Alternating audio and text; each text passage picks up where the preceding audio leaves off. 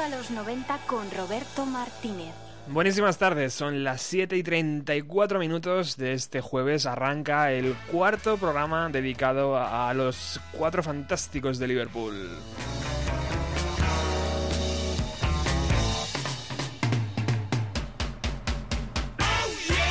Y lo hacemos con la única canción de todo el catálogo de los Beatles que tiene un solo de batería.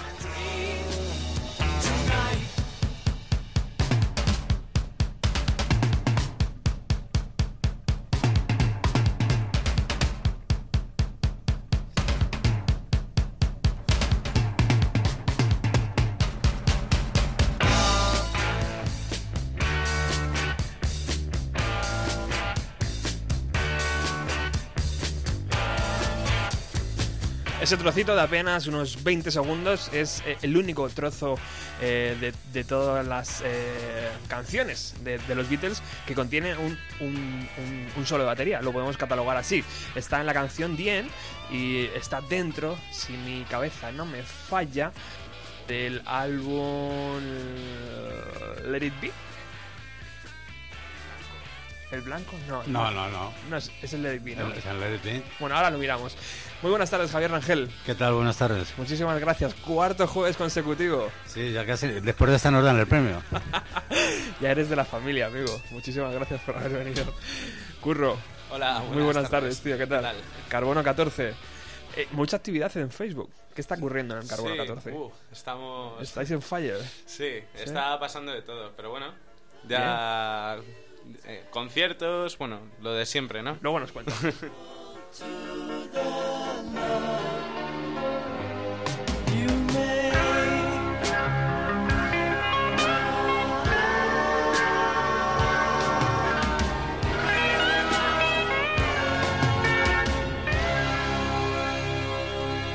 y perdonen todos ustedes porque la canción está dentro del LP Abbey Road, ¿verdad, Javier? Sí, Exactamente. sí, ¿no? ¿Eh? Además, yo creo que hemos sido un poco víctimas de la maldición que persigue a Ringo, ¿no? No, no, creo que no nos hemos equivocado en absolutamente ni un solo dato de todos los que hemos dado hasta ahora de, de los cuatro de Liverpool y sin embargo el pobre Ringo siempre es el que quedaba apartado eh, o en desgracia, ¿no? Sí, señor. Bueno, como bien hemos dicho, hoy toca hablar de Ringo Starr. Sabéis que llevamos tres jueves hablando de, de la figura de, de los Beatles. Empezamos con John Lennon, seguimos con George Harrison. El jueves pasado, Paul McCartney. Un verdadero éxito de descargas, compañero. Muchas gracias. ¿Eh? Por nada y vamos, no sé, encantado porque eso es buena señal. Incluso comentarios de la gente, ¿eh? agradeciendo el Sí, programa. que por cierto, hay un comentario que me llamó mucho la atención. De Marcelo. Eh, sí, me parece que era, sí, Marcel, Ma- Marcel. Marcelo Marcelo. Marcel, sí. Eh, pedí una canción que era absolutamente imposible interpretarla con una guitarra, claro.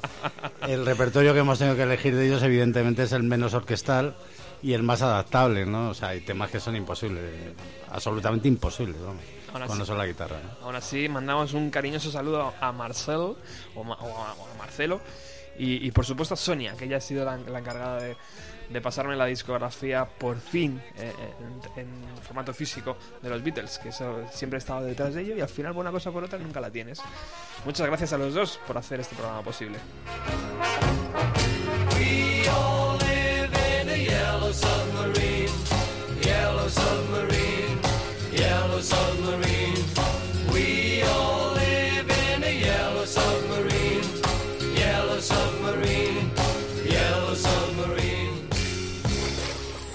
Richard Starkey, nacido en Liverpool el día 7 de julio de 1940, o sea que tiene 73 años. Es el mayor de los cuatro Beatles, eh, sigue dando guerra, sigue ofreciendo conciertos, creo, ¿verdad? Sigue, sigue. Estaba, me parece que estaba para ir o ac- acaba de tocar eh, con la All Star en Perú, en Lima.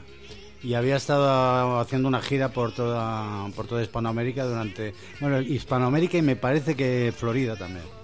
Eh, para mí es el Beatle que menos conozco de los, de los, de los cuatro. eh, el que más me ha costado escuchar la discografía, porque no la conocía y claro, esta semana me he puesto las pilas y mm, aún así no, no- he sido capaz de, de conectar. Tiene grandes composiciones, por supuesto, grandes ayudas de sus viejos compañeros, eh, pero musicalmente eh, a mí, como personalmente, me falta algo en las composiciones de Ringo, en los discos de Ringo. No, no- no he llegado a conectar tan bien como con, con Paul, con George y con John. Yo creo que él tiene una estética más difuminada ¿no? que, que la demás. Lo- eh, vamos, es incomparable ¿no? a, a- a- tanto a George como a Paul como a, a John. ¿no? Entonces es un hombre que, que busca su hueco desde, desde el principio de, de los Beatles. O sea, ya se estaban separando y él ya veía el momento y estaba intentando hacer algo nuevo, ¿no? Y lo que se le ocurrió fue renovar o recuperar temas de los años 50 que él había oído cuando era un crío, que fue el primer álbum que hizo en solitario, que estaba editado antes de que se separaran los Beatles. Pero es, al siguiente es eh, country, al siguiente no sé qué. Y realmente yo creo que no, no localiza su sitio en la música hasta que los 90 empieza de verdad con la, con la All Star, que, que es que luego hablaremos si queréis del tema, Por supuesto. porque es eh, memorable la, la banda que lleva, bueno, es, eh, es única, eh, vamos, única, no habrá ja- nadie jamás que consiga una banda de, de ese calibre. Tres baterías, estaba su hijo, Zack, Ringo, por supuesto, eh, el guitarrista de los Eagles, la mitad de The Band, la mitad de la E Street Band, de Redmond, eh, bueno, Bill Preston, o sea, era algo alucinante, bueno, hasta el extremo que estuve, ya me puse un poco en serio, digo, a ver qué localizo de ellos, y la mejor versión que he ido de Wait, que para mi gusto el, el tema de Levon Hall es lo mejor de, de Band, la versión que hoy de, de, de la All Star Band, de la Ringo, perdón, Ringo Star Band, es la mejor sin duda alguna. Maravilloso. Bueno, retrocedamos unos años, ¿no? Eh, ¿Cómo llega Ringo a los Beatles? ¿Por qué llega Ringo a los Beatles? ¿Y por qué es la pieza que hace que el puzzle funcione, ¿no? Sí, es.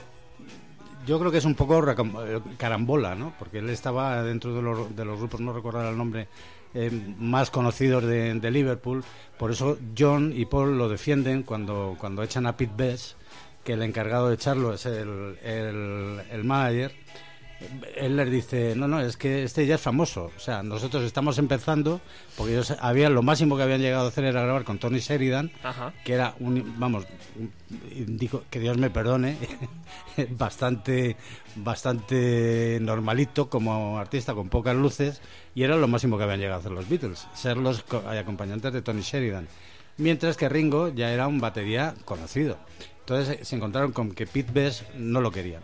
Ellos no querían a Pete Best y entonces le encargaron a- al manager, eh, oye, vete y dile que no los, nosotros no lo queremos. Y entonces se cabreó bastante él y muchas de las seguidoras que, que había tenido Pete Best. Sí, Que- porque, porque era agraciado, ¿no? Sí, era, un era un, tipo muy atractivo. atractivo. Y entonces, a partir de ahí, al pobre Ringo Starr lo tuvieron frito. Las, los, los seguidores lo iban a buscar a su casa, le decían de todo. Entonces, digamos que ya él empezó ya mal en los Beatles, ¿no? Sin embargo, ellos mismos eh, lo reconfortaron siempre diciéndole que era la, era la pata del banco que faltaba y seguramente sin él muchas cosas de las que no- de las que entendemos ahora y damos por hecho que son Beatles no se hubieran con- concluido. Y, y, o sea, que la historia de que fue el propio George Martin el que dijo que ese batería no era bueno, ¿no, no es real? Pues yo siempre había leído esa No, historia. Sí, no, la historia viene porque cuando graban Los Me Do en el 63, eh, él no se fía de Ringo Starr. O sea, Ringo Starr tiene una técnica que era entonces, que, tendremos que hablar también de su técnica. O sea, claro, todo el mundo lo pone a parir y el pobre, eh, el pobre, digo el pobre en el buen sentido de la palabra. Resulta que es un hombre que desarrolla una técnica que entonces era una auténtica novedad. Entonces, el propio George Martin, que es un músico como la copa un pino, dudó de la eficacia de Ringo Starr y entonces puso un músico de estudio para grabar Lot Me Do. Y entonces eh, Ringo Starr lo único que hace es tocar la pandereta. Bueno, pues empe- Entonces, empezó con el pie izquierdo. Empezó con la mala leyenda, claro, empezó, es que siempre empezó mal, igual que hemos empezado nosotros, equivocándonos de disco, siempre empezó mal, ¿no? Ay. Y luego hasta que llega un momento en que se hace absolutamente imprescindible. Es imprescindible hasta el extremo de, no recuerdo en un par de canciones, el propio Paul McCartney admite que fue incapaz de terminar algunos versos, creo que es el Elena Eleanor Rigby, eh, que los termina, el que los termina es Ringo Starr. Ringo Starr tenía una capacidad eh, aglutinadora, ¿no? Y era, era un hombre que sin grandes cualidades individuales era capaz de, aunar a los tres. Y lo cierto es que era el que ponía paz.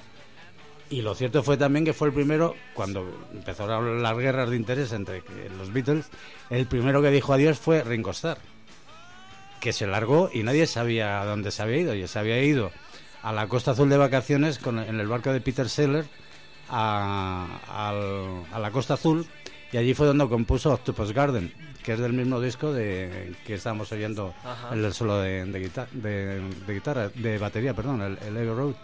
Entonces cuando, cuando le llaman y le dicen, macho, vente para Londres, que tú mismo mm, te vamos a quitar los derechos, te vamos a no sé qué. Entonces, claro, él se lo piensa, regresa a Londres con su canción en el bolsillo y se encuentra la sorpresa de que los, los demás compañeros del grupo habían llenado de flores la batería, como diciéndole eh, que, que era imprescindible. Y lo- Y la realidad es que fue imprescindible. Pues vamos a escuchar esa canción, querido Javier.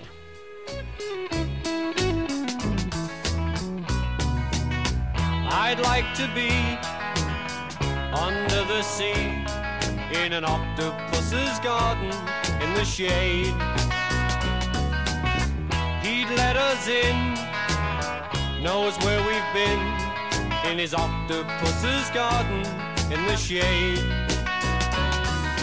I'd ask my friends to come and see an octopus's garden with me.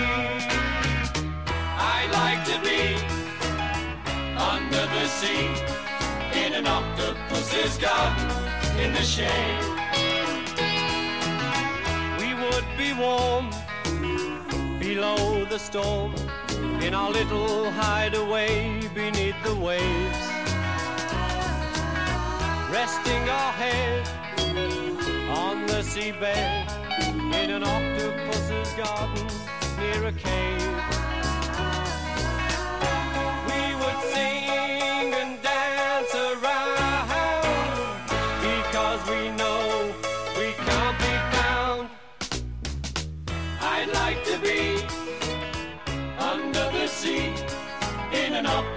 octopus's garden in the shade.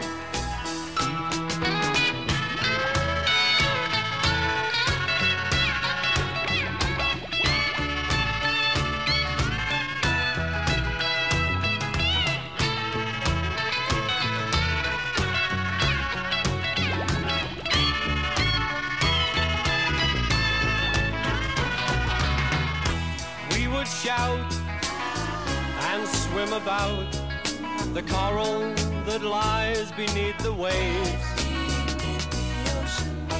Oh, what joy for every girl and boy, knowing they're happy and they're safe. We would be so happy, you and me. No one there to tell us what to do. I'd like to be sea in an octopus's garden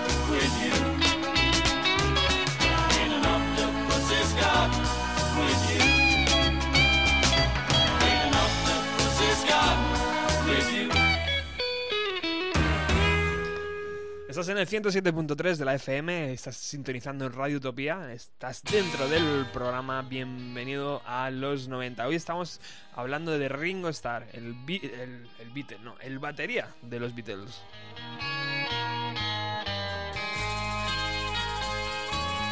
Y antes de que suene esta canción, mm, mm, tengo el poder de parar la música. Mm, eh, eh, querido Javier, ¿por qué si eran tan buenos colegas, eh, eh, hay una de las canciones que ha sonado ya y que estoy buscando ahora mismo. Esta es. em, ¿Por qué esta canción? A ver si soy capaz. Ahí está. Sí, Back in the USSR. Porque este es el único LP de los Beatles donde Ringo no está. Donde Ringo no está este- arrancando. ojo, no está en algunos temas. La razón es un poco lo que lo que hablábamos, ¿no? O sea, eh, se mosqueó con ellos, estaba harto, estaba desesperado. Realmente era, él era un poco el que me- el soporte de las tensiones de los tres. Llegó, y dijo ya no puedo más. Entonces se fue a la Costa Azul y estuvo allí perdido. O sea que esa, esa mítica que hay por ahí de que Paul McCartney siempre tocaba la batería. No, no. eso- O le decía cómo tocar la batería. Ojo, eso, eso no es verdad. No, ¿verdad? Eso fue los momentos, o sea, fue realmente cuando estaban ya rebotados, eh, no rebotados, que, que ya las tensiones eran venían por todos lados y como luego se demuestra y el- la que hemos mantenido, la tesis que hemos mantenido, ¿no? Que ante todo han sido amigos, fue- se les notaba además. Lo que pasa es que yo creo que llega un momento en la vida en que, claro, eh, ya no puedes más con lo que tienes al lado y tiras por la puerta del medio. Y eso fue lo que, lo que hizo Ringo el pobre y luego, pues bueno, fue bien recibido. Ganamos tres baterías porque esta batería está hecha por George Harrison, por Lennon y por, y por el propio Paul McCartney. Ah, yo pensaba que era No, no, Paul está, McCartney eh, está, en, está en varias tomas. O sea, aparte de las tomas, sí. La- el- porque hay una cosa curiosísima y es que no se ha, no sea, yo creo que no se ha validado lo suficiente, ¿no? La forma de tocar de Ringo Starr y es en la forma de ejecutar la caja. Las cajas de Ringo Starr son únicas. O sea, no ha habido nadie que toque la caja. eh, me parece que era John Lennon el que decía, nadie podría, ningún baterista moderno podía hacer eh, con la caja lo que hace Ringo en A Day in the Life, que es uno de los mejores temas de, de los Beatles. ¿Por qué? Porque tenía una forma, aparte de, de- a la hora de, de ejecutar, muy definitiva y definitoria, ¿no? Y era, él, él movía las muñecas. Los baterías hasta ese momento, todos los, los bateristas eran prodigiosos porque movían los brazos, movían el cuerpo. Digamos que era, él no, él estaba en una, en una, en una actitud muy vertical respecto a la batería, tenía el control total y absoluto de los platos y además la ejecución que hacía sobre la caja era muy controlada y movían las muñecas, que no era muy habitual. Ahora sí lo ves habitual, incluso lo ves en los demás y es la forma de tocar, ¿no? Pues entonces no digamos que él se saltó muchos muchas barreras y rompió muchos moldes en este sentido. Y luego además él era capaz de controlar eh, los parches de la, de de la batería cuando dan eh, la, eh, la caja con estoy diciendo la batería por la caja la caja con los muelles él los torsionaba de una manera muy determinada para que sonara como él quería o sea, al margen de que acercara más o menos el parche a, esa, a esa- resonancia, él la ejecutaba de una forma muy determinada.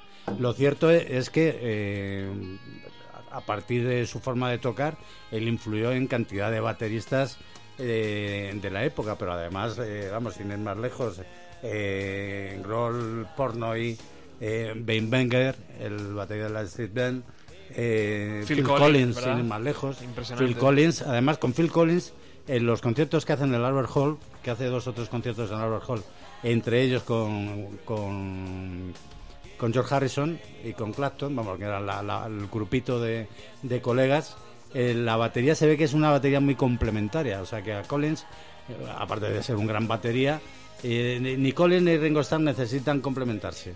Es como eh, con Jim Kellner también, que es otro gran baterista, en, la- en el primer concierto que da la, All Star Band, que yo os recomiendo que os compréis el, disc, el vídeo o por lo menos tengáis acceso a alguno de los temas, eh, porque ver a tres baterías, a Zack eh, Starr, a Ringo Starr y, a él, a los tres juntos tocando, es, es espectacular. O sea, dices, bueno, ¿cómo, puede- ¿cómo pueden sonar tres baterías bien?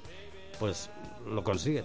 O sea, consiguen que suenen bien. Y Curro, tú, en la parte musical, eh, eso de tres baterías eh, en una misma pista, tío, ¿cómo se consigue? ¿No? O sea, yo pensaba que la batería se grababa del tirón, tío, y ya está. Bueno, la, la verdad es que depende un poco, ¿no? Si se han grabado eh, por encima o si se han grabado tres pistas y se ha hecho al final una toma de las tres, es decir, que no se ha puesto una encima de otra.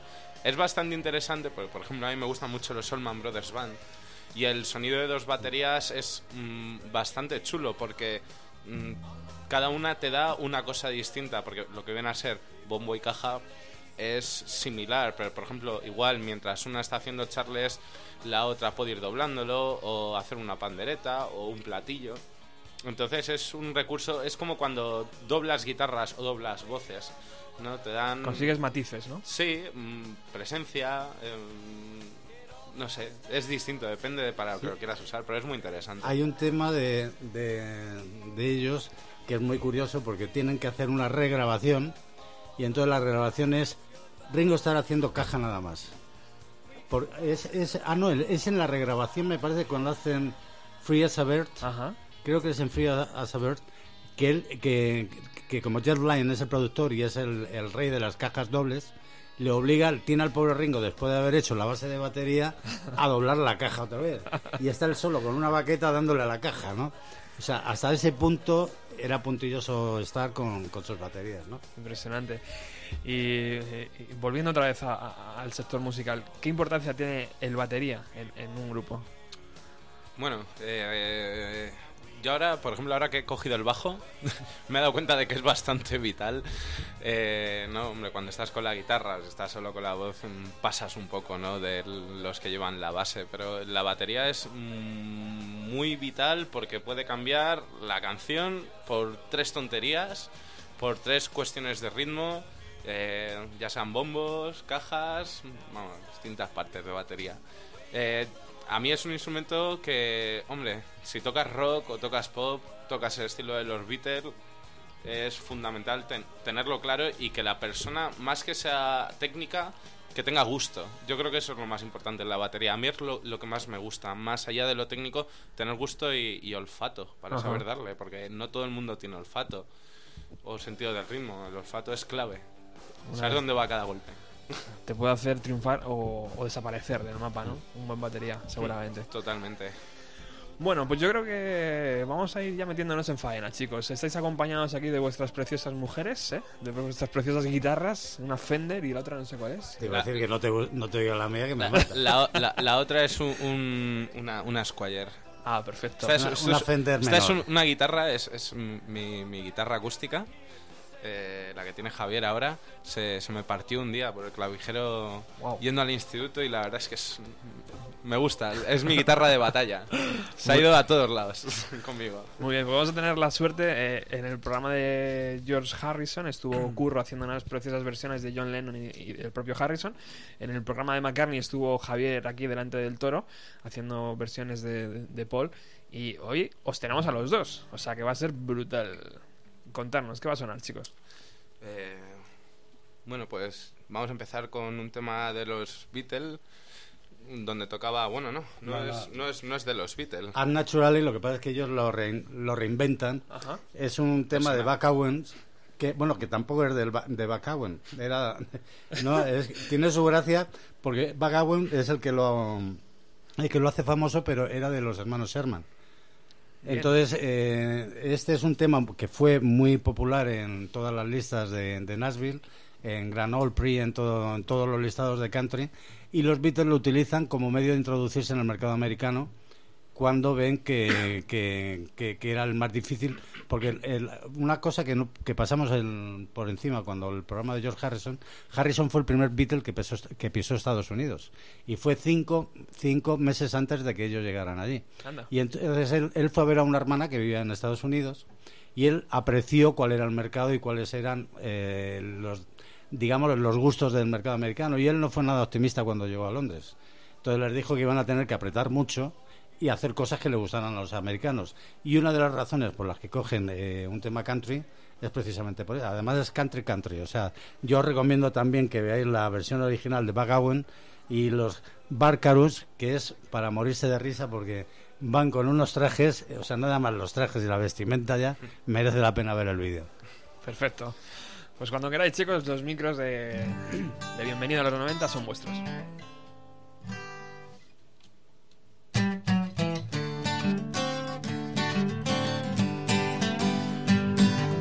They're gonna put me in the movies. They're gonna make a big star out of me. We'll make a film about a man that's sad and lonely. And all I got to do is act naturally. Well, I bet you I'm gonna be a big star. Might win an Oscar, you can never tell. The movie's gonna make me a big star. Cause I can play the part so well. Well, I hope you come and see me in the movies. Then I know that you will plainly see the biggest fool that ever I hit time. And all I gotta do is act naturally.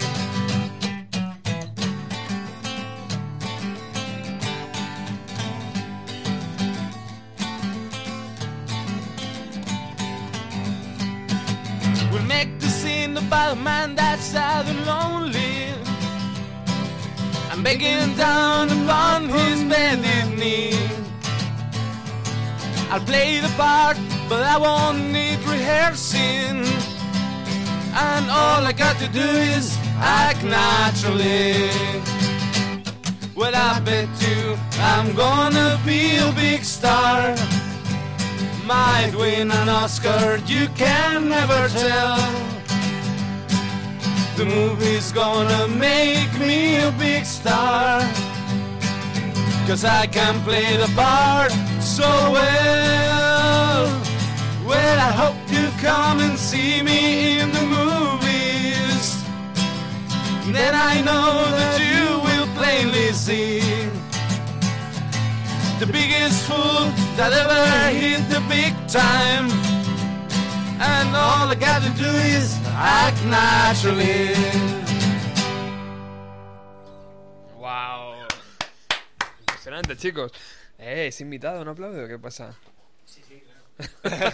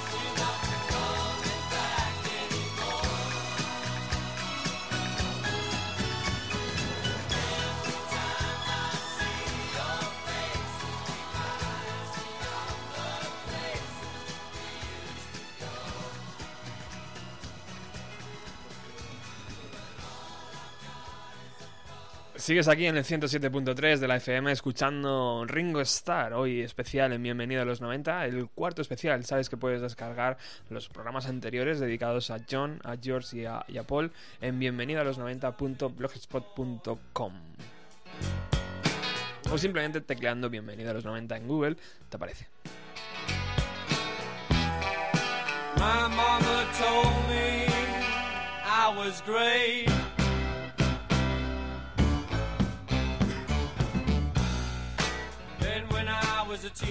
1973 eh, es cuando Ringo obtiene su mayor éxito comercial con este LP que ha empezado a sonar, Photograph. Eh, cuenta con la ayuda de sus tres viejos compañeros, con, John eh, y con Paul y con George. Eh, les, les ceden composiciones eh, propias, ¿no? O, le adaptan composiciones propias para, para este LP. Y, bueno, pues llega alto en las listas de ventas, cosa que imagino que es producto también de- de- del universo Beatle roto, ¿no? Y los fans desesperados por conseguir más música de, de sus ídolos. Sí, yo por cercanía de años puedo recordarlo porque además eh, es un disco que tuve que comprar fuera de aquí de, de España. Era la primera vez que salía al extranjero. Tenía 17 años y coincidió con que en toda Europa era el gran boom, el gran fenómeno de, de post-Beatles, ¿no? El Photograph. Photograph que, que además aunó, o sea, era un poco la recuperación de la memoria en la época de Revolver. O sea, era, era una regresión porque Klaus Bormann, que fue el, diseñador de la portada de Revolver, se encargó de hacer también la de Photograph. Y en esta además, que era bajo, que era el, bajista de Manfred Mann, e íntimo amigo de ellos desde la época de, de Hamburgo, cuando tocaban los Beatles en Hamburgo, se reincorporó al equipo mm, con Vinnie Pontia, Nicky Hopkins, eh, Bobby Case, digamos que eran un poco la pandilla de, Harrison y de Ringo para grabar este disco. Y luego además contó con la colaboración de los, compañeros Beatles que tocaron juntos todos salvo Paul McCartney que, nunca coincidió con ellos. O sea, todos grabaron juntos, o sea, los cuatro Beatles coinciden en el disco, pero en el estudio de grabación no coinciden nunca. O sea, coinciden tres, llegan a tocar juntos incluso Harrison, Lennon y Starr. Pero McCartney va y trabaja, pero, pero digamos que hace lo imposible por, por evitarlos. ¿no? Eh, estamos escuchando una de las eh, composiciones, en concreto la de John Lennon, la que And the le, Greatest. le- le cede John Lennon. A ver, ¿queréis escucharla un poquito y ahora volvemos?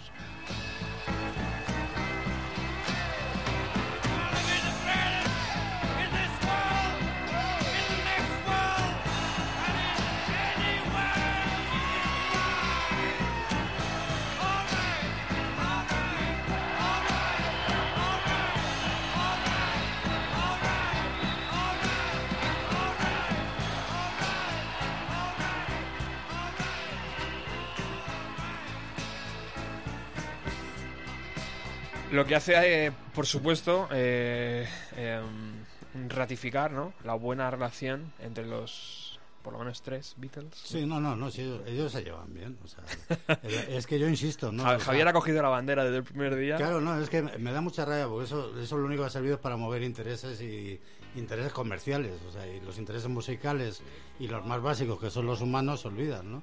O sea, la prueba testificar de que lo que digo es cierto es que absolutamente en todas las eh, entrevistas, encuentros eh, que hay después de la separación, incluso ya, bueno, con Lennon fallecido, mucho más.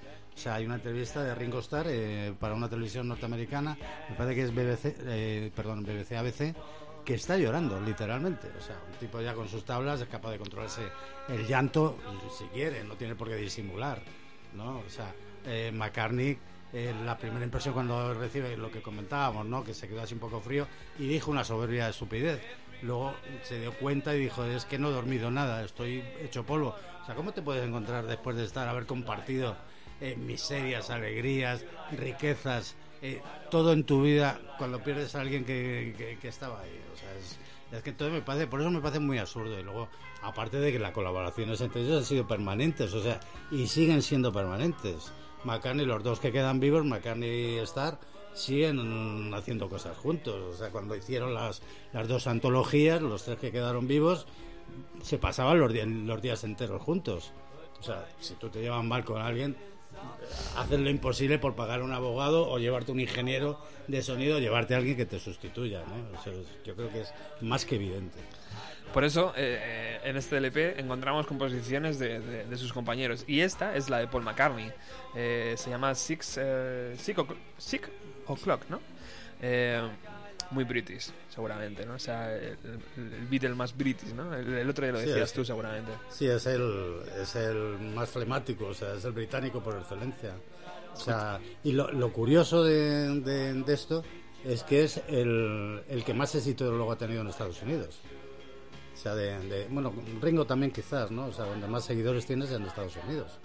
Y además casi toda su banda, All Star Band, eh, son miembros de, vamos, son músicos am- americanos, la gran mayoría.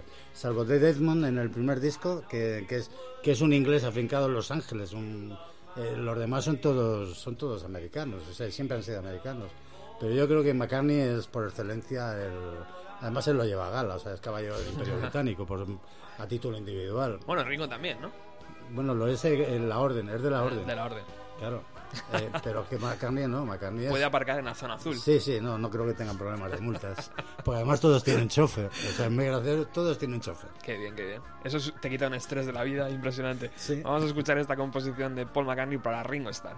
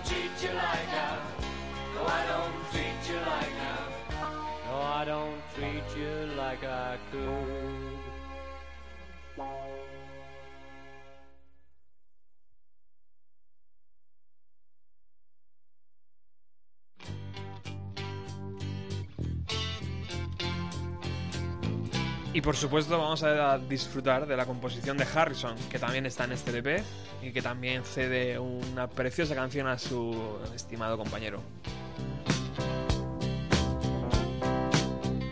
You and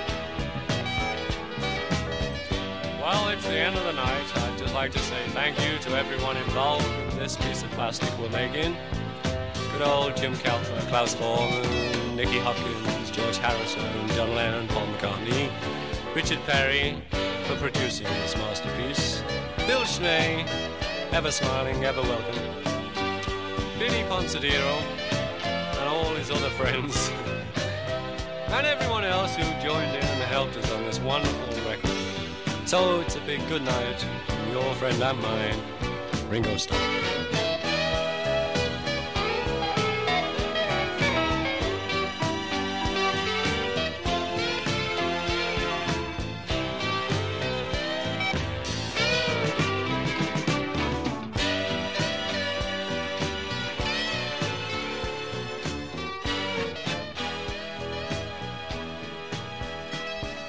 Maravilla, ¿no? El propio Ringo Starr presentando a todos los compañeros del LP, seguramente, ¿no? Que han participado. Sí, saludaba incluso a Vinnie Ponti, a John, los nombraba por nombre y eh, luego al final se despide Ringo Starr. Muy elegante, eso sí que es muy británico también. Muy británico, sí, señor.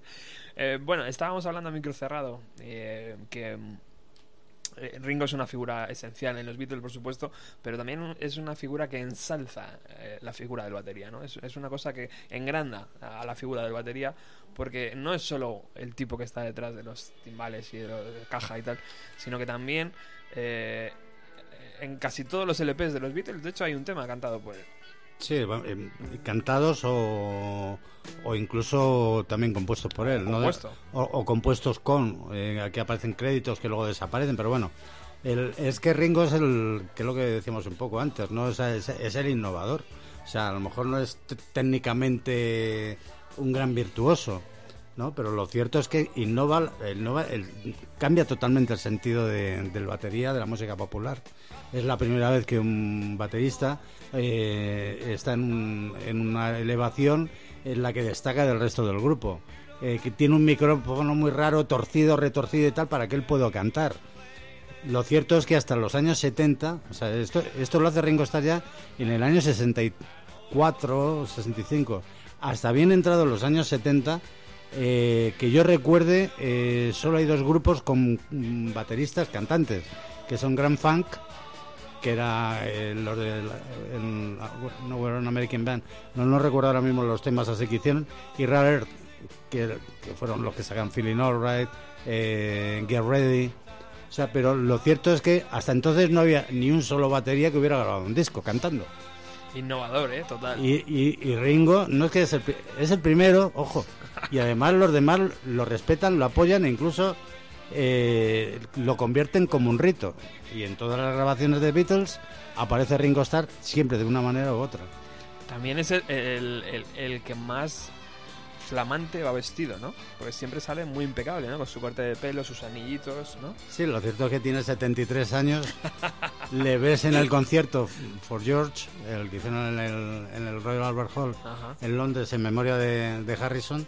Y, y, bueno, parece un pincel, o sea, dice, bueno, si ese hombre tiene 70 años, mm, vamos, o firmo yo mañana por estar igual, claro. Ya ves, impresionante, ¿verdad? Y, y es un hombre que además tuvo seri- muy serios problemas con el alcohol, hasta el punto de que se tuvo que ingresar, vamos, estuvo a punto de dejar la música y todo, tuvo que dejar el cine, la producción de cine, tuvo que dejar absolutamente todo y él y la mujer se tuvieron que ingresar, eh, tuvieron, perdón, tuvieron que ingresar en una clínica de desintoxi- des- desintoxicación porque le dijeron que a la próxima, Le perdía el vino. el próximo coma etílico no, no lo pasaba. Fíjate, y, y la figura que, que proyecta él es totalmente Sí, diferente. sí, sí, ¿eh? pero es que es que los Beatles nunca han sido nunca han sido buenos chicos, o sea, claro, lo que- o sea, el que el hecho de que no sean buenos tampoco significa nada, o sea, han sido gente de su época y gente transgresora en su época.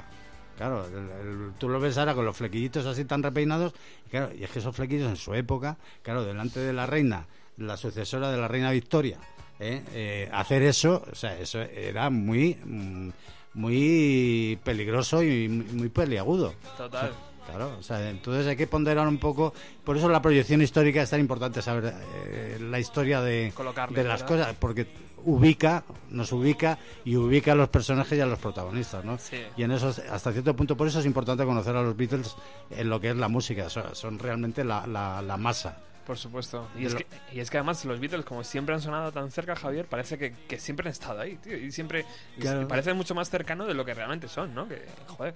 Claro, pues eh, si tienes, si tienes sin ir más lejos, el antecedente más cercano posiblemente sean Oasis. O sea, la gran aspiración de Oasis era ser más famosos que los Beatles. Sí. No eran ser mejores. Eh, e incluso cu- tienen varias versiones, tú lo sabrás mejor, curro.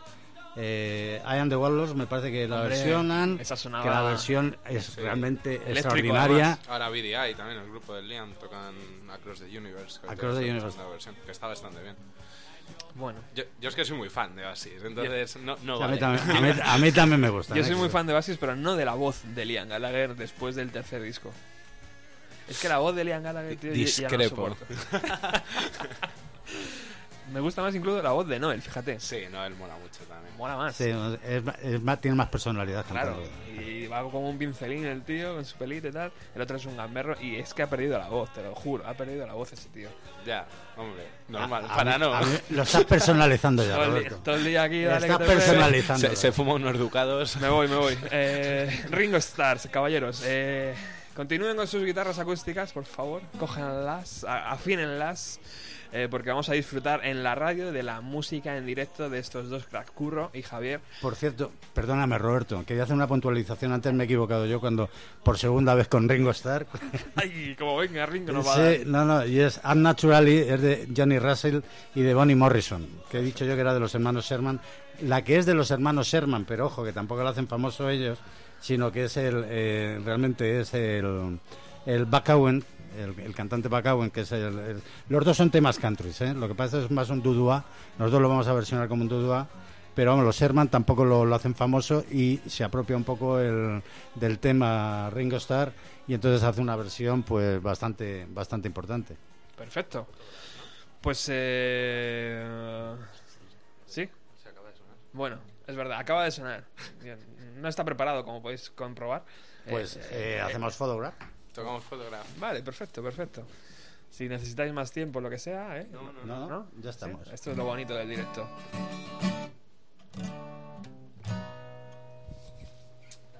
También digo una cosa, podéis llamar al 910090175 y retar a estos dos músicos eh, para que hagan una versión que vosotros, la que vosotros os más os guste, por ejemplo, del catálogo de los Beatles o, o de lo que sea, ¿vale?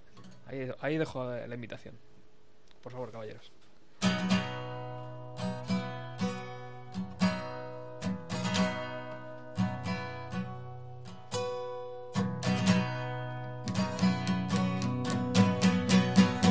Every time I see your face, it reminds me of the places we used to go.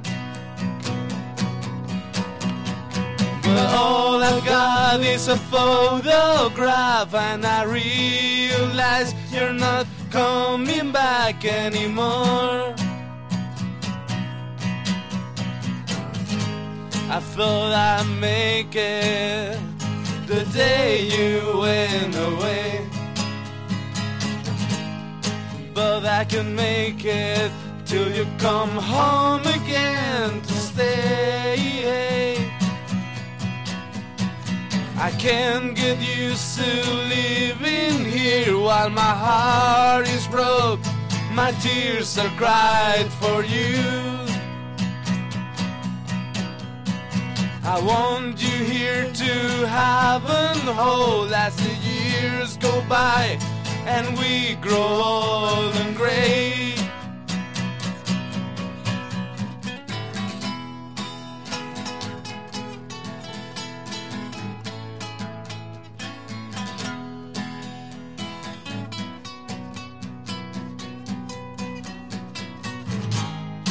Now you're expecting me to live without you. But that's something that I'm looking forward to. I can't get used to living here while my heart is broke. My tears are cried for you. I want you here to have and hold as the years go by and we go old and gray. Every time I see your face, it reminds me of the places we used to go. But all I've got is a photograph, and I realize you're not coming back anymore. Every time I see your face, it reminds me of the places we used to go. But all I've got is a photograph, and I realize you're not coming back anymore.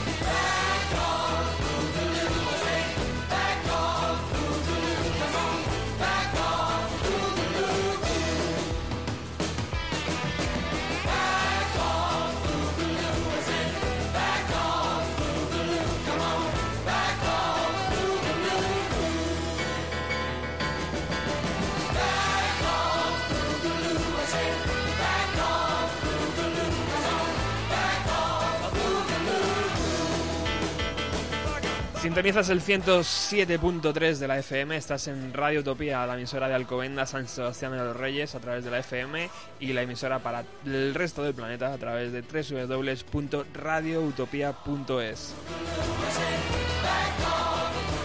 Hoy estamos disfrutando de la vida y obra de Ringo Starr, el batería de los eh, del grupo de Liverpool, de los Beatles. Estoy muy bien acompañado, está Javier Rangel, como ha estado en los cuatro, en los tres últimos programas, está Curro de Carbono 14, el grupo de Madrid, eh, teclear el Carbono 14 Rock and Roll en Facebook para seguir su página. Y por supuesto también está aquí Javier Taravilla, que conocéis de especiales de Pearl Jam y que ha venido porque mm, en poco tiempo vamos a hacer algo juntitos.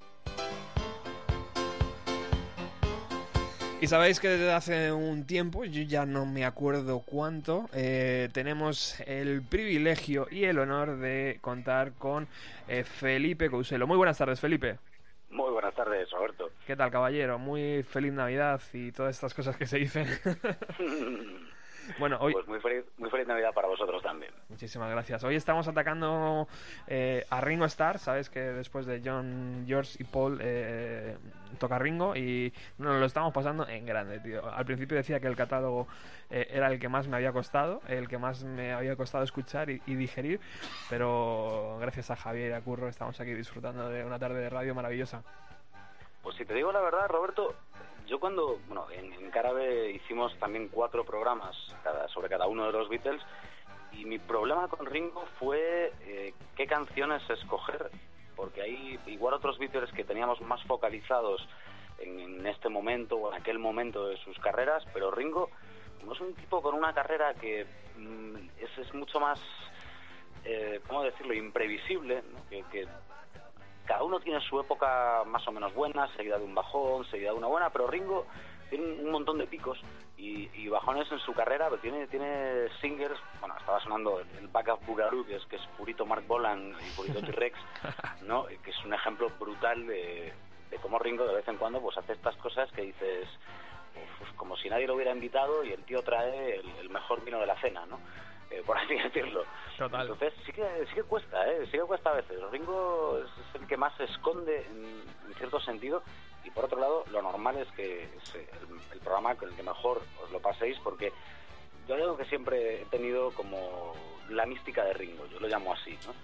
Es la mística de Ringo que es la que es el, el último clic que hace falta en los Beatles, de hecho en el tiempo es el último en entrar y es, eh, es el que hace todo que parece muy sencillo pero que realmente puede darle clases a más de un virtuoso cuando él a priori parece que no lo es.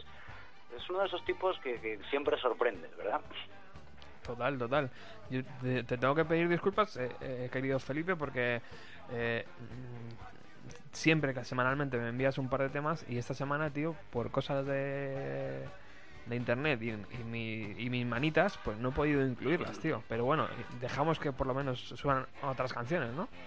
Sí, por supuesto, hombre, además eh, ya te digo que Ringo tiene de sobra y además ya no solo que tenga Ringo, es que siempre todo el mundo quiere aparecer en los discos de Ringo y, y sobre todo todo el mundo importante, quiero decir, ¿no? No, no cualquiera, ¿no? Por supuesto. Es, un, no sé, un tipo interesante a todas luces. Y Feli- eh, Felipe, Ringo dentro de los años 90, que es ahí donde tú eh, nos puedes ilustrar, eh, ¿cómo, ¿cómo vi- vivimos a Ringo en esos años? Bueno, para mí hay tres puntos principales precedidos de, de la resurrección de Ringo. Ringo en los 80, pues eh, artísticamente y, a lo mejor también en el plano personal, tuvo un, gran bajón, hubo ciertas decepciones por eh, los dos últimos discos que saca en los 90, los últimos LPs, que no acaban de funcionar bien. Yo sigo defendiendo Stop and Smell the Roses, me parece un disco más que respetable, pero en fin, que había sacado a principios de los 80 y de hecho para hablar de Ringo en los 90 hay que pillarle justito antes, que es cuando empieza su resurrección con ese megaproyecto eh, que es la All Star Band, eh, en la que empieza otra vez a, patearse los escenarios, acaba creando un disco a comienzos justo de la década de los 90 y, empieza un poco la, la resurrección de Ringo a todos los niveles. Eh, para empezar con un disco de estudio que para mí es enorme, que es Time Takes Time, del año 92, para el que se rodea de, muchísimos productores, entre ellos eh, va a aparecer eh, Phil Ramone, va a aparecer eh, produciendo algunos de los temas, eh, incluso Jeff Lynne de, de la ELO, va a toquetear un poquito por ahí y va a tener, pues, así para hacerte los coros en algún tema, pues a un tipo como Brian Wilson, que no es nadie, ¿verdad? O a Harry Nilsson, que, tampoco es nadie. Entonces, eso ya te da una idea de por dónde va a ir. Eh, con Time Takes Time, Ringo Starr va a conseguir, para mí, y a lo mejor me estoy pasando, lo que ningún Beatle en solitario consigue de verdad, que es de verdad rescatar ya no solo el sonido de los Beatles, sino ca- casi hasta el buen rollo que llegaron a desprender en la mayoría de sus discos los Beatles.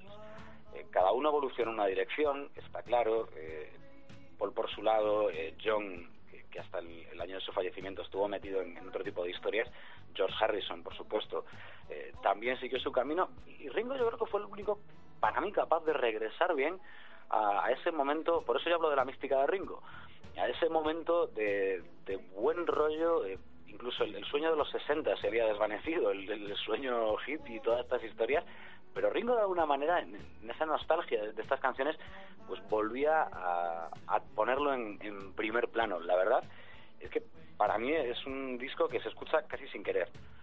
Es decir, te lo pones y, y enganchas un par de temas, bueno, sobre todo el Weight of the Wall, que es con el que entra el disco, que, te hace pues querer más y más. Y además es capaz de marcarse incluso una versión de los Posies, el, Golden, Golden Blunders, que recuerdo un crítico que decía, eh, ya no vamos a hablar solo de Ringo como baterista, sino... eh, el hecho de cantar una canción como Golden Blunders eh, y hacerla en ese estilo y, en ese momento y a lo mejor sonaría ridículo en, un montón de músicos pero no en Ringo Starr tipo consigue por esa mística que tiene no hacer que, que esa canción suene increíble imagínate la carita de Our Stringfellow no Eh, pues, Beatle versiona tu tema y encima eh, lo convierte en uno de esos temas que la gente pues se acuerda Qué maravilla. Sí, sí, ese, ese disco de verdad que, a ver, eh, para mí de Ringo Starr evidentemente siempre estará el, el Ringo de los 70, que es un discazo increíble, pero este yo lo marco entre los mejores y a lo mejor medalla de plata, medalla de bronce. Eh, luego, después de sacar este álbum, él se encuentra con, con el proyecto Anthology, como ya hablamos eh, hace, hace una semanita con Paul, y, y claro, eh, esto vuelve a, a tirar para arriba de todo lo que sea adyacente, parecido, similar a los Beatles, y por supuesto le, le vuelve a colocar a él en, en un término eh, inmejorable casi para lanzar su siguiente álbum. Un Ringo que cuando yo os hablaba de esta resurrección, eh, al comienzo de la década de los 90 y finales de los 80, era un tipo que estaba sin discográfica, es decir, eh, no se cumplía nunca la expectativa de él ni las de las discográficas principales eh, en este punto de su carrera de sacarle o de ir a grabar y de producirle ellos el disco. Pongámonos en, en lo peor, ¿no? En ese sentido. Eh, Lo que él hace ahora en, en este punto de los 90, ya en la segunda parte, después del éxito del Anthology, es darse el homenaje. Y el homenaje a lo mejor no es un disco tan bueno, pero claro, eh, es el disco de Ringo y todos sus amigotes eh, hacen eh, un disco para pasárselo bien. Y el tipo va llamando y lo mismo aparecen eh, sus ex compis de banda, aparece, aparece Paul, aparece George, que lo mismo colaboran con coros, pues un Annalise Morissette o un Scott Wayland, ¿no? de Stone Temple Pilots, ya Wow. rollo noventero. Eh, lo mismo Steve, Steven Tyler se olvida un poco de, de los momentos rehabilitación o, dudas y, y aparece para colaborar también. Aparecen leyendas absolutas de la música como es el guitarrista Steve Cropper, sin duda uno de los grandes. Eh, aparece Brian Wilson otra vez para hacer coros. Aparece el resto de entorno Beatles con el ingeniero Geoff Emerick eh, para mezclar el álbum y, y con Josh Martin, por supuesto, para hacerle unos arreglitos de cuerda que siempre viene bien, ¿verdad? Eh, y esto, claro, mm, lo hace, pues porque Ringo, porque es ese tipo que, que lo tiene todo tan fácil, tiene esa mística propia que, que todo el mundo quiere de verdad aparecer con él.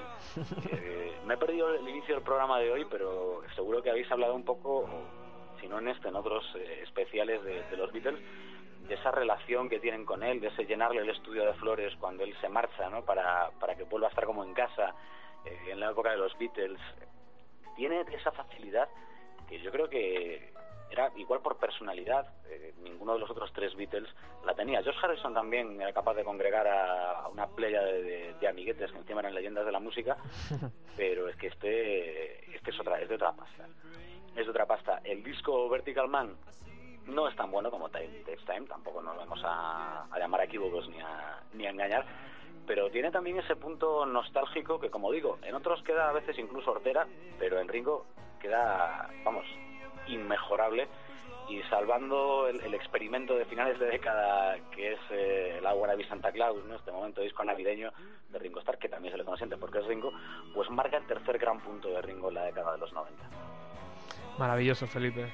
Maravilloso Ringo, maravilloso tú. eh, y por supuesto que hemos hablado de ese momento en, que lo- los, los tres miembros le llenan el estudio de flores y le dicen, eres el mejor batería del rock and roll seguramente. Y hacen que, que él eh, vuelva al grupo y, y termine, ¿no? La historia ahí... eh, que tenía que te- terminar así, ¿no? Hubiera terminado de otra forma, ¿no? No podía haber termi- terminado de otra forma. Bueno, voy a aprovechar, Felipe, de tu tiempo y, y ya que está Javier por aquí, Javier eh, y Curro, podéis, eh, podéis ahí saludar a Felipe, chicos. ¿Qué tal, Hola. Felipe? Muy buenas tardes. Eh, en los 90, como sabes, eh, hubo un momento clave en la historia de los Beatles y fue cuando de repente nos encontramos con esta canción.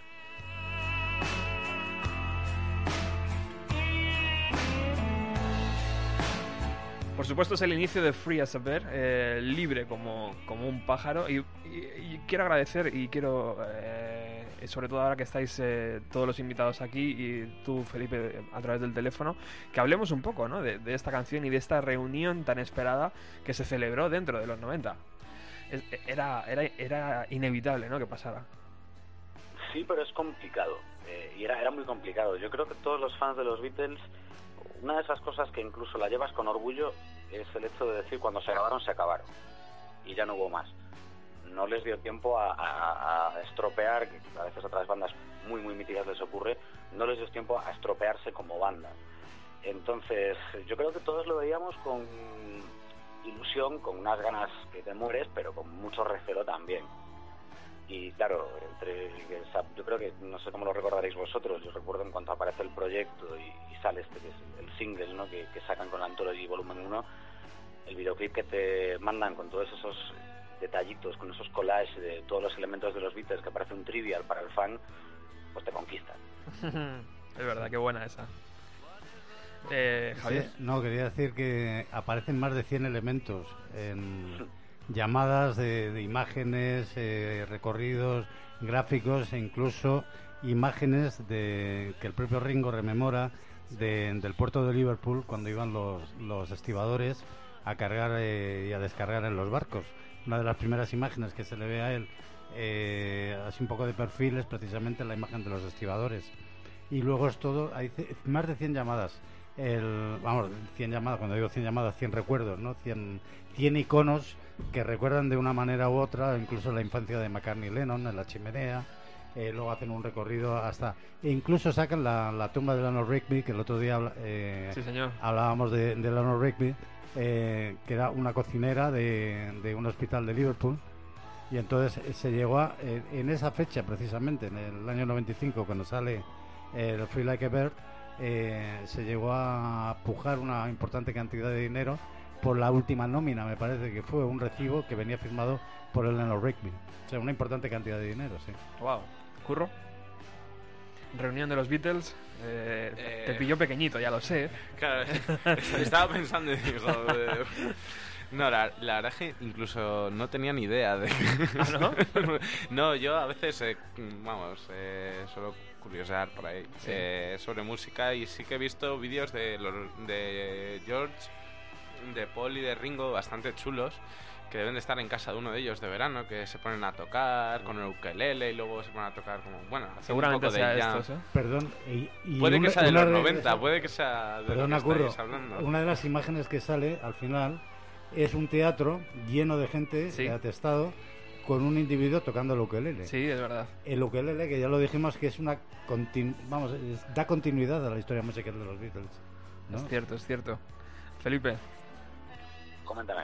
to- todo, toda esta canción evidentemente no podía ser otra, no podía ser una composición que no fuera de Lennon. eh, llamaron a, a Yoko, les cedió esta composición que los fans de Lennon ya conocían, porque ya, ya en los Piratas ¿no? y, en, y en todos estos discos eh, fuera de, de lo que es el ámbito de, la carrera de John Lennon ya estaba editado, pero eh, por supuesto tenía que ser eh, contribución de los demás. Entonces también nos encontramos en que Paul McCartney termina la letra de su compañero y también canta una estrofa y que el propio George Harrison esta mañana lo descubría y se lo hacía saber a, Javier. Javier, tío, que, canta eh, George Harrison también en Free a eh, canta otra, estrofa y por supuesto tenemos el golpe de batería en la caja de Ringo Starr.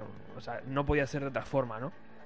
Por supuesto, además, yo siempre vi cuando sale Free a Bird, lo vi hasta casi un guiño a, a cómo sale uno de los mejores temas de los Beatles, que es A in the Life, ¿no? que son dos canciones por separado de John y de Paul, eh, dos retazos que unen y realmente son como dos cosas diferentes, pero que, pues como son los Beatles y saben hacerlo, pues así de bien suena junto. Free a Bird, eh, yo creo que es en parte incluso, o se puede leer como un homenaje a, a ese estilo, ¿no? a, esa, a esa manera de hacer las cosas y la verdad es que tiene una una historia especial eh, en el sentido de, ahí hasta te olvidas de que odias a Yoko Ono, porque dices, bueno, al fin y al cabo le dio el máster a Paul McCartney para que pudiera completar la canción, ¿no? Y dices, bueno, el, tiempo todo lo cura, ya se Sí. sabe, ¿no? Sí, sí. Entonces, eh, era, era ese momento yo creo que todos esperábamos. Eh, bueno, eso y, y abalanzarnos sobre lo que era ya la edición física del disco para ponernos a, a quemar eh, las pistas una a una de tanto escucharlas, que, que hay mucha hambre de Beatles.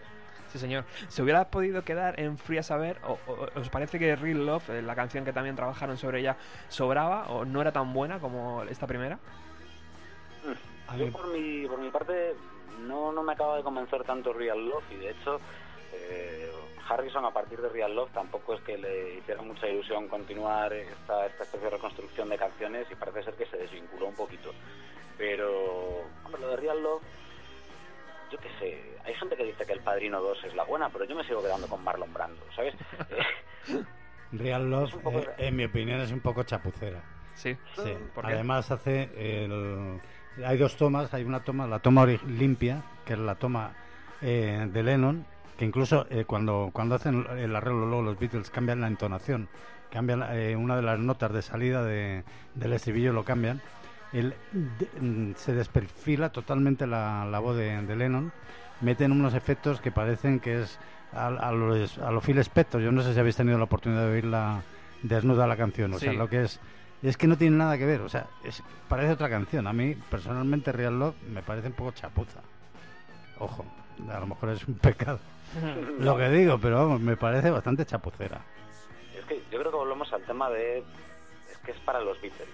Eh, el listón es el más alto que puedes coger. Entonces, evidentemente, lo que para otros a lo mejor es más válido, mm, como fan de los Beatles, no te vale cualquier cosa, ni mucho menos. Bueno, pues eh, muchísimas gracias Felipe por estar al otro lado. Eh, a vosotros. tenemos una gran noticia que dar, ¿no? El próximo jueves eh, despedimos el año con un gran programa dedicado al Melancholy and the Infinite Sandless de, de Smashing Pumpkins, la banda de Chicago. Vamos a disfrutar de ese LP de arriba abajo, de izquierda a derecha. Eh, lo vamos a destrozar, tío. Vamos a poner todo lo, todo lo que no se ha escuchado hasta en es- en este momento en, un programa de radio. A lo mejor sí, pero yo no he tenido la suerte. Y y vamos a poder con- contar con Felipe aquí en, el estudio eh, una vez más, que eso es un verdadero lujo para mí. Y, para mí más todavía, hombre. Además que es un disco que vamos a pasar estupendamente. Pues el próximo jueves te espero aquí, Felipe. Muchísimas gracias. A vosotros. Hasta luego. Un saludo, Felipe. Un saludo. Chao.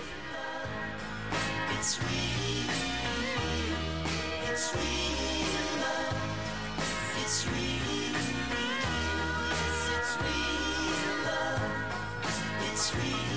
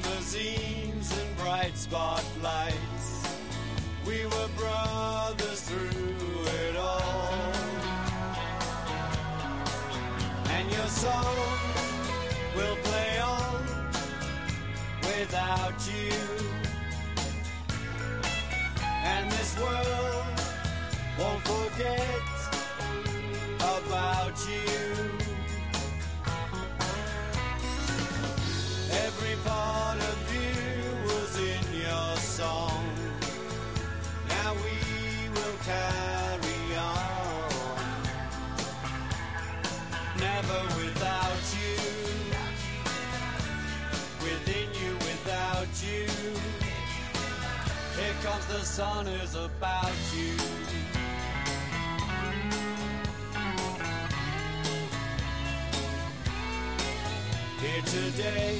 Bueno, si sigues aquí en el 107.3, estás en Bienvenido a los 90. Hoy, eh, hablando de Ringo, está, estamos ya llegando al final del programa, pero tranquilos que todavía nos queda música en directo y muchas cositas eh, sobre Ringo. Por ejemplo, esta canción, que es dedicada a, a la memoria y a, y a su amigo perdido, George Harrison. Eh, qué triste, ¿no? Es, es ser siempre el último que se va de la fiesta, ¿no? Porque, porque ves todo lo que ha pasado, ves, vas perdiendo amigos y, y vas a entierros, ¿no? Y al final te das cuenta de que la vida es un milagro. Esa es la ley. es la ley. Que, quien hizo la ley hizo la trampa, ¿no? Claro.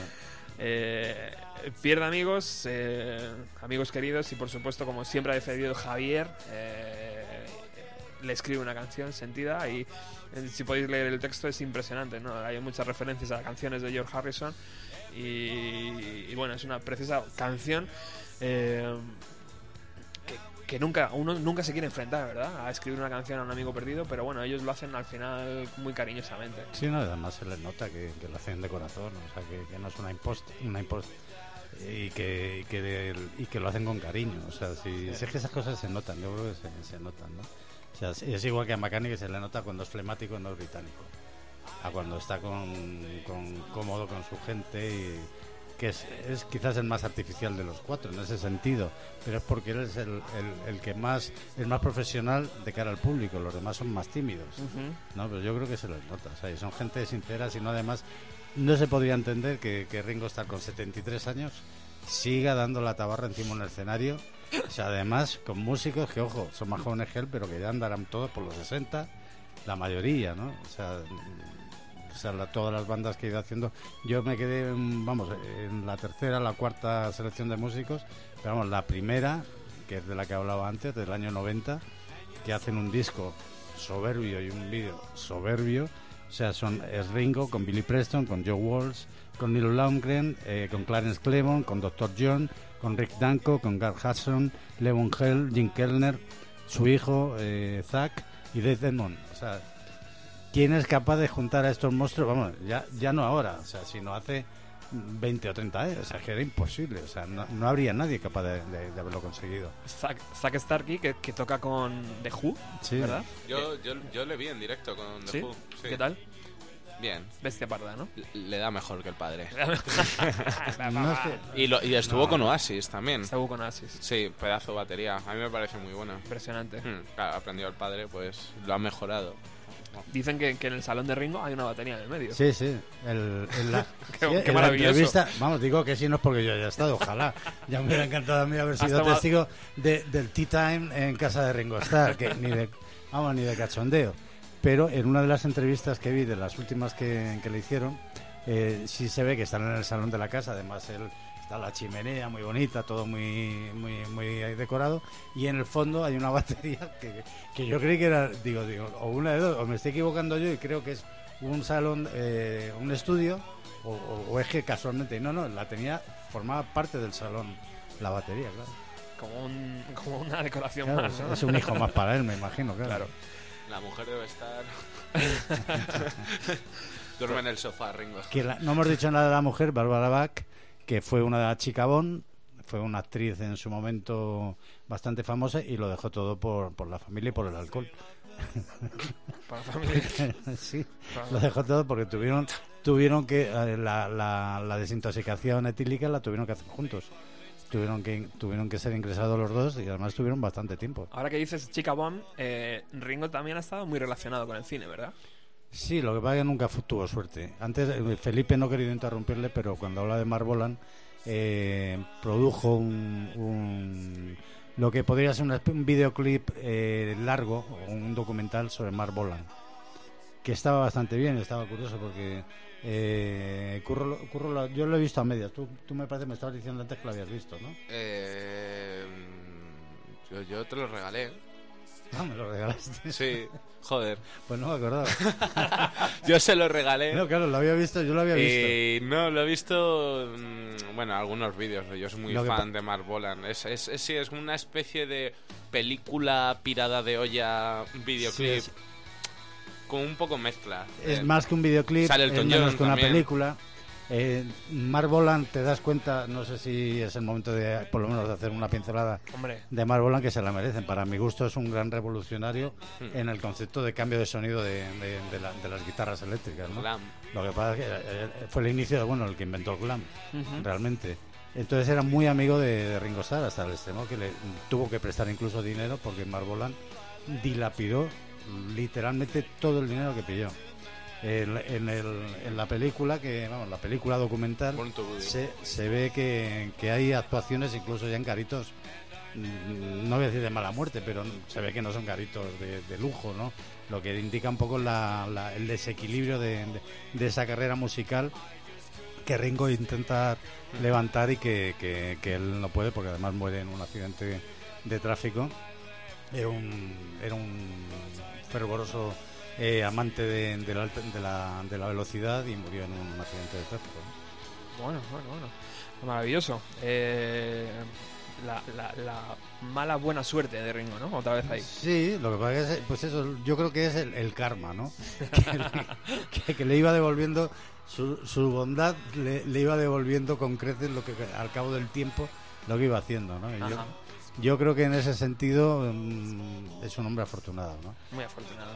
Como lo soy yo también, de que estés aquí hoy y de que hayas estado aquí, querido Javier, durante cuatro semanas a mi lado. Eh, tanto es así que ya sabes cómo es esto. Hemos tirado de producción, hemos llamado a la radio. Oye, tío, vamos a hacer algo con Javier, que se ha ganado aquí el panel, tío, viniendo todos los jueves.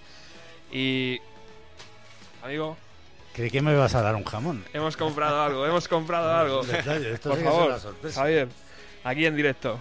Vamos a Pero ver. un sorpresón, pues ahora mismo os digo lo que, lo que estoy abriendo. Sabes que lo mío no es envolver regalos, ya como puedes ver. La chica del corte inglés no ha sido. Vamos a ver. Oh, qué maravilla. A- Describe, The describe. Beatles en España, José Luis Álvarez. Foto de los Beatles, mm, me parece que son unos- unas, unas litografías de Goya, creo que es Goya, debajo, y están, me imagino que será José Luis Álvarez, eh, con Ringo Starr en un sofá, eh, Paul y bueno, los cuatro, edición corregida y aumentada. Una auténtica delicia que agradezco. ¿Sí? Sí, ¿Hemos agradezco, acertado? sí, porque tengo que decir que yo a pesar de que no me he considerado nunca Beatlemaníaco, puedo decir que tengo toda la discografía de los Beatles, rarezas, muchos libros, recortables y he estado, bueno, he ido a Londres mil veces. Eh, mi perfil de Facebook es el Abbey Road, eh, yo cruzando por el, por el Abbey Road Qué bueno. Y no Y es no- Beatlemaníaco. y no soy ves. Beatlemaníaco. Y tenía muchas ganas de tenerlo porque además tengo un, un conocido que estuvo en el concierto de, de aquí de las ventas. Pues sabes, querido amigo, que el regalo en principio iba a ser, eh, tú sabes que Alex, el compañero que viene justo después de mí, Sí. eh, nos dijo la semana pasada que la grabación iba a salir a la venta. Entonces yo estaba esta semana detrás de Alex, Alex, dame una copia, Alex, por favor, Alex, Alex, Alex. Al final no ha podido ser. Pero si es, si algún día llega esa copia, Nada. va a ser un acompañamiento perfecto para ese libro, ¿no? Pues mu- muchísimas gracias, la verdad que muchas gracias. Te has ganado, compañero. Bueno, pues yo creo que nos vamos a despedir con música, ¿no? Como siempre hemos hecho. Bueno, espérate, que tengo una cosita para acompañar ese libro, Javier. Mira, mira, escucha esto. También llegan a Madrid los Beatles, el conjunto musical británico compuesto por cuatro intérpretes cuyas efigies andan ya dibujadas en camisas como esta. La recepción que se les hace en Madrid no es apoteósica, pero en el aeropuerto se ha concentrado una juventud curiosa y alegre. Hay muchos fotógrafos y operadores en la rueda de prensa que se celebra en el hotel donde se hospedan. Los objetivos apuntan principalmente sobre los tocados capilares.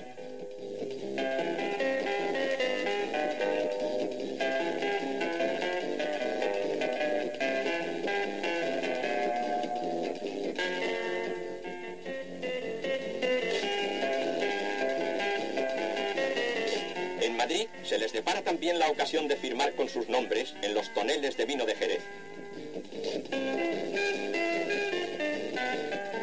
Hacen ensayos con la venencia y para ser la primera vez no está del todo mal.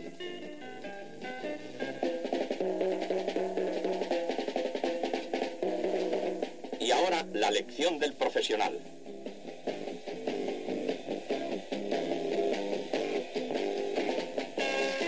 Con gusto el canto español que se ha impuesto en el mundo con el nombre de Sherry.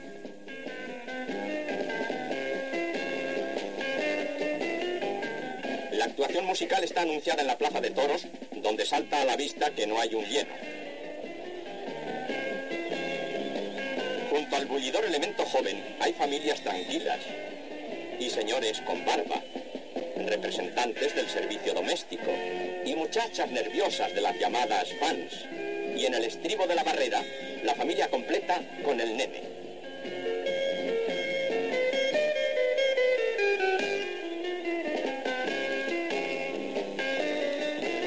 No faltan espectadoras impacientes que ya marcan el ritmo antes de que aparezcan los Beatles en el escenario. Por fin salen los melenudos al tablado. Alguno lleva sombrero ancho. Es una concesión al ambiente. He aquí un fragmento de su actuación y algunas fases de la reacción del público.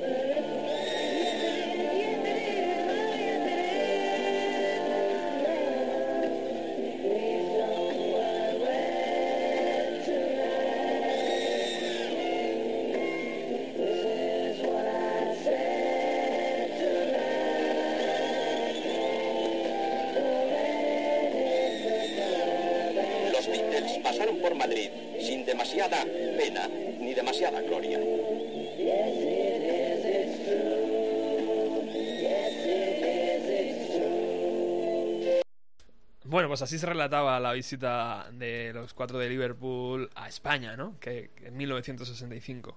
Profeta no era, el- ni el comentarista ni el, ni el individuo que escribió aquello, claro. Va a ser, bueno, es, una- es una pincelada, ¿no? De, de- No, pero está muy divertida, de genial. todo, de todo lo que pasó en 1965, que por supuesto cuando te leas, Javier, yo te invito a que vengas por aquí y nos cuentes y hagamos un programa, ¿no? Beatles en España. ¿Qué pasó?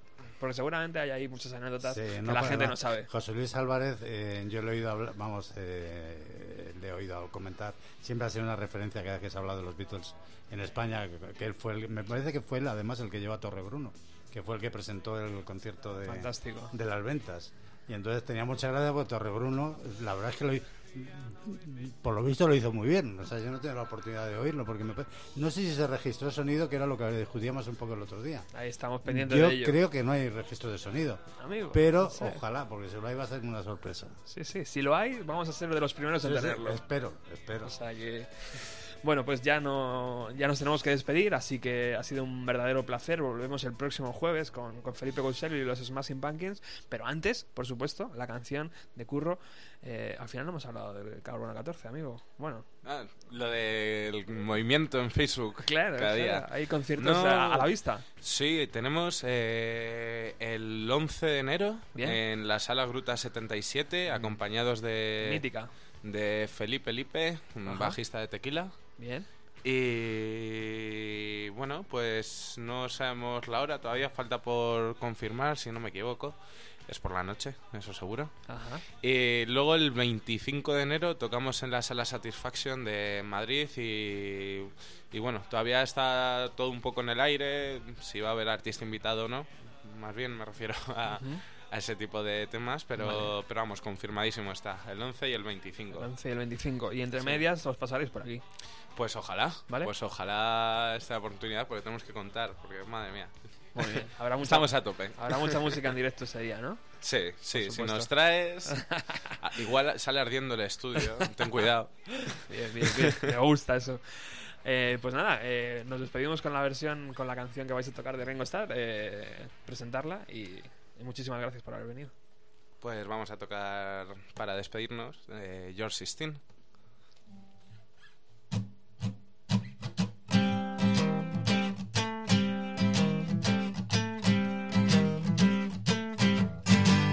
You come on like a dream, peaches and cream, lips like strawberry wine. You're 16, you're beautiful, and you're mine. You're all ribbons and girls, ooh, what a girl, eyes that sparkle and shine. You're 16, you're beautiful, and you're mine. You're my baby, you're my pet. We fell in love on the night we met. You touched my hand, my heart went pop. Ooh, when we kissed, I could not stop. You all gathered my dreams and into my arms. Now you're my angel divine. You're 16, you're beautiful, and you're mine.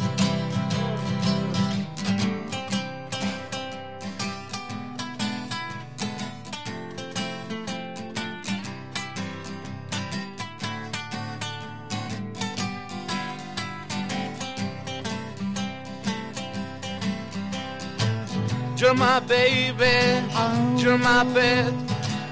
We fell in love on the night we met.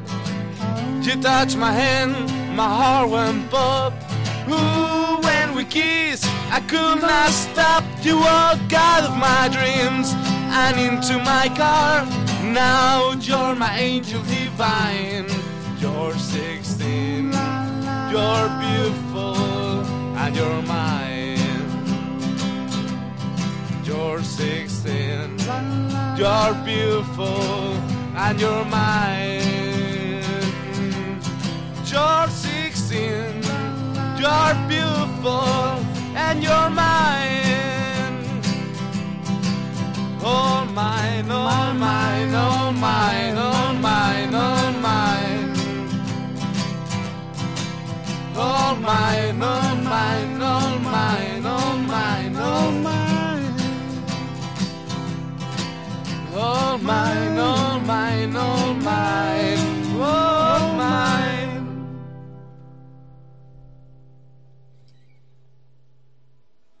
in a factory. Played Buckland's Town with my friend Rory. It was good for him, it was great for me. Liverpool, I left you, said goodbye to Madron Street. I always followed my heart, and I never missed.